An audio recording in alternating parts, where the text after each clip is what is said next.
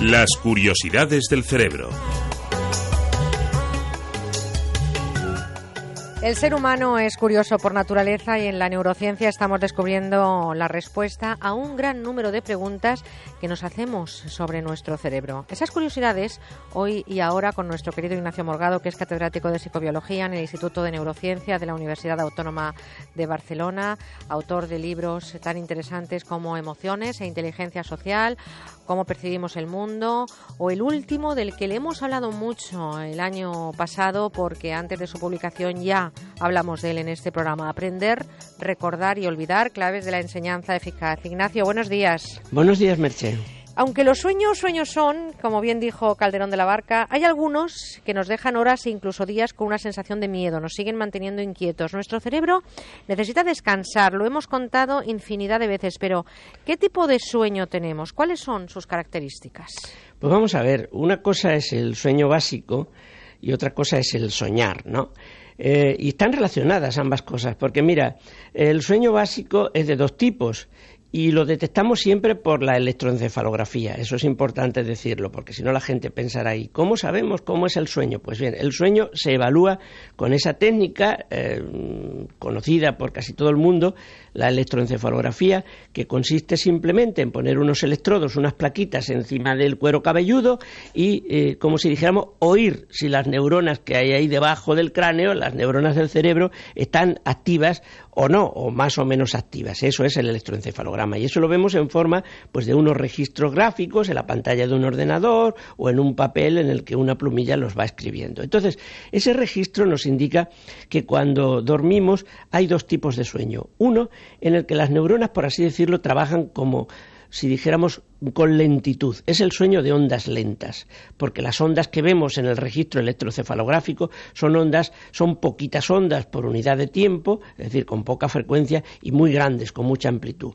Pero hay una sorpresa, porque en mitad de la noche el electroencefalografista descubre que ese sueño de ondas lentas, incluso sin que el individuo se despierte, sino todo lo contrario, cuando más profundamente dormido está, cambia a unas ondas muy rápidas y muy activas, como si de repente el cerebro, pero no el cuerpo, se despertara, porque resulta que ese es el momento en el que el individuo está más dormido y más relajado y sin embargo su cerebro se pone a trabajar como si estuviéramos despiertos. Quizá porque se ha enfriado ya en ese motor que siempre está caliente. No, creo que es más complejo el tema y por eso precisamente a ese otro tipo de sueño que tenemos varias veces en mitad de la noche se le llama sueño paradójico, porque es una paradoja. El cuerpo está profundamente relajado y resulta que el cerebro está más activo incluso que muchas veces cuando estamos despiertos. Pues bien, durante ese tiempo en el que el cerebro está tan activo es generalmente cuando estamos soñando.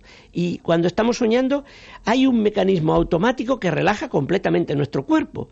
Y eso puede tener un sentido muy importante. Puede servir, por ejemplo, para que no tengamos tendencia a hacer aquello con lo que estamos soñando, ¿no? Tú imaginas que estás soñando, que saltas y saltas de la cama, ¿no?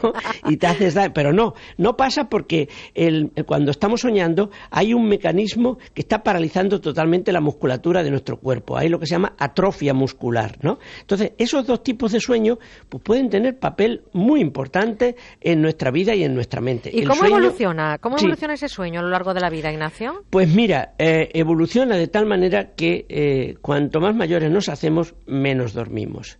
Y menos sueño de ambos tipos tenemos. Menos sueño de ondas lentas y menos sueño paradójico. Eh, y por lo tanto, claro, eso tiene un inconveniente, pues eh, todas las ventajas que tengan esos dos tipos de sueño, pues también se van perdiendo con la edad, pero es un fenómeno natural, lo tenemos que asumir, lo tenemos que aceptar. Hemos hablado muchas veces con expertos del sueño y nos dicen efectivamente que por la noche reparamos ¿no? lo que es nuestro organismo, esa estructura que luego nos pone en funcionamiento al día siguiente y lo malo que es eh, pues eh, también no descansar lo suficiente. Pero realmente desde la neurociencia se ha descubierto por qué soñamos. ¿Sirve para algo soñar a nuestro cerebro? ¿Qué le aporta que nosotros soñemos? Pues mira, mm, vamos a ser muy claros. Mm, no lo sabemos todavía con certeza si el fenómeno mismo de soñar, es decir, de tener ensoñaciones, fantasías nocturnas, sirve para algo. Lo que sí sabemos, y cada vez eh, mejor, es que el dormir en general mm, tiene mm, unas eh, funciones extraordinarias con respecto a la mente humana. Las hemos comentado también anteriormente en este programa. El tema ahora es si mm, esos diferentes tipos de sueño y particularmente el que se relaciona con las ensoñaciones, con el soñar propiamente dicho, tiene algún valor especial. Es decir, le proporciona algo ventajoso a mi mente el que yo sueñe mm, y el que sueñe con determinadas cosas.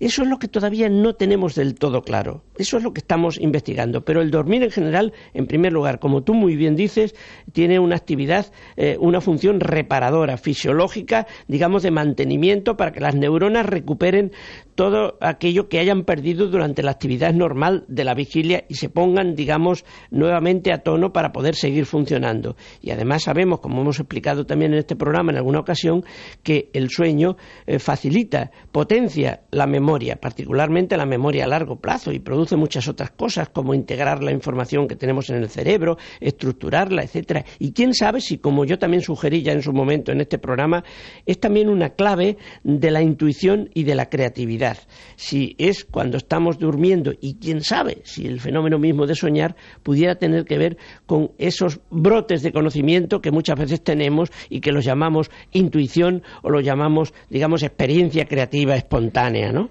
Pero ¿qué ocurre, mm, Ignacio, cuando de repente en nuestro cerebro nos estamos dando cuenta de que lo que estamos soñando está ocurriendo mientras estamos dormidos? Lo que los expertos llamáis sueños lúcidos. ¿Qué son exactamente los sueños lúcidos? Pues mira, en primer lugar, una distinción muy importante. No es lo mismo un sueño lúcido que un sueño lúdico. Eso es, hay que aclararlo, ¿no? Un sueño lúdico es cuando te lo estás pasando muy bien, podemos decirlo así, en ese sueño. Sí, porque en un sueño lúcido puedes estar teniendo una pesadilla tremenda. Tremenda tremenda, claro, entonces no tiene nada de lúdico. bueno, pues un sueño lúcido es como tú muy bien has explicado, es aquel sueño en el que tú te das cuenta de que estás soñando, ¿no? Fíjate, yo a mis estudiantes muchas veces les digo en, las clases en que explicamos la neurociencia de todo esto, les digo, vamos a ver, eh, vosotros ahora mismo estáis despiertos o estáis soñando?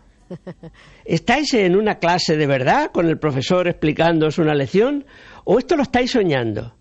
Ah, no, estamos en una clase, ¿verdad? ¿Y cómo lo sabéis? les digo. Es decir, a veces se lo pongo difícil, ¿no? Y les hago dudar, ¿no? De ahí los pellizcos esos de me estará pasando, ¿no? La gente se pellizca cuando está en una situación estupenda que dice, esto no me puede estar pasando. Esto ¿no? me puede estar pasando. Y a veces en sueños, pues también cuando te das cuenta que estás soñando, dice, qué lástima que esto sea un sueño, ¿no? Bueno, pues resulta que sí, que tenemos sueños lúcidos. Es decir, que una parte de los sueños que tenemos son sueños en los que tenemos una conciencia bastante clara de que aquello es un sueño y no me está pasando en realidad. Y fíjate, mm, eh, lo, interesante de los sueños lúcidos es que se ha comprobado que cuando tú te das cuenta de que estás soñando, tienes un cierto control voluntario sobre lo que pasa en el sueño. Es decir, puedes redirigir hasta cierto punto eh, quizás unas personas más que otras, el contenido de tu sueño y, por supuesto, desviarlo hacia que te pasen cosas buenas o, y, no te pasen cosas malas. ¿Quieres decir que nosotros podemos inducir de forma artificial a que nos ocurra algo en un sueño? ¿Podríamos conseguir decir, esta noche me quiero ir a Formentera? Voy a pasar, como no me voy de mm. vacaciones en agosto, que estoy encantada de estar con todos vosotros en los fines de agosto, como no me voy de vacaciones en agosto, este fin de me voy a Formentera. Bueno, a otro pues, lugar. sí, sí, sí. Pues mira, te voy a decir una cosa. A priori no. Yo a priori no puedo decidir con lo que quiero soñar esta noche, eso sería fantástico, ¿no? Eh, por supuesto, todos imaginaríamos sueños maravillosos y los induciríamos a priori. Pero eh, una vez que ya estás dentro de un sueño y, sabes que, estás soñando, parece ser que sí, que tenemos posibilidad de reconducir el sueño. Y ahora, precisamente, acaba de publicarse un trabajo eh, muy interesante en esa maravillosa revista de neurociencia que es de las más importantes del mundo, Nature Neuroscience, que demuestra que con estimulación magnética transcraneal, que es una técnica muy moderna que se está utilizando, eh, eh, no es invasiva, es, inocua, no hace daño, para estimular el cerebro en humanos, eh, no en ratas, aunque también se puede aplicar en ratas, pero en este caso es una técnica que, su gracia está sobre todo en que puede, digamos, utilizarse con personas. Pues bien, si cuando las personas están soñando, sin saber que eso es un sueño, les aplicamos este tipo de estimulación a una determinada frecuencia, en concreto entre 25 y 40 hercios, por razones desconocidas conseguimos que esa persona se dé cuenta de que eso es un sueño y no es la vida real.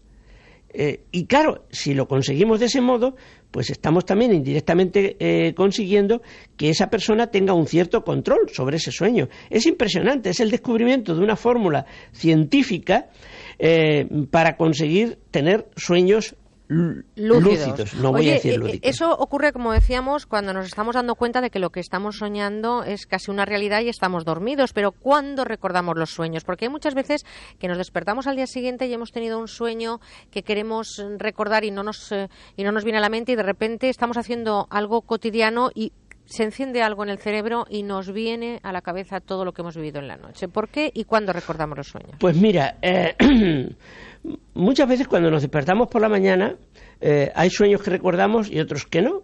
Y la verdad, no sabemos explicar bien por qué a veces lo recordamos, a veces no lo recordamos, por qué unos sueños se recuerdan, por qué otros no. Pero sí te diré una cosa que suele eh, funcionar siempre. Si tú despiertas a alguien, tú o el despertador o el camión de la basura que pasa por la calle o cualquiera que te despierte, en el momento en que estás soñando, si se despierta a alguien en el momento en que se está soñando, esa persona te va a explicar el sueño que tenía en ese momento. Es decir, la memoria va a funcionar en ese caso.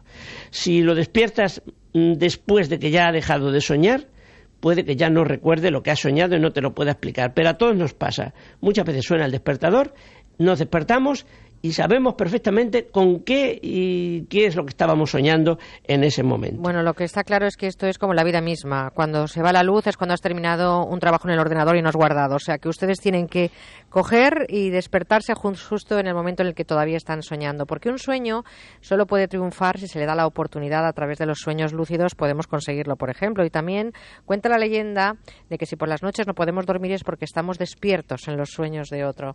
Sea cual sea vuestro sueño, luchad por él y nosotros, Ignacio, nuestro sueño es que compartas con nosotros toda tu sabiduría. Así que te emplazo a que sigamos soñando despiertos como un sueño lúcido eh, el próximo fin de semana aquí con buena onda. Déjame decirle a la audiencia, para acabar, que hay una fórmula muy sencilla, no necesita estimulación magnética transcraneal ni nada de eso, para tener sueños lúcidos por las noches.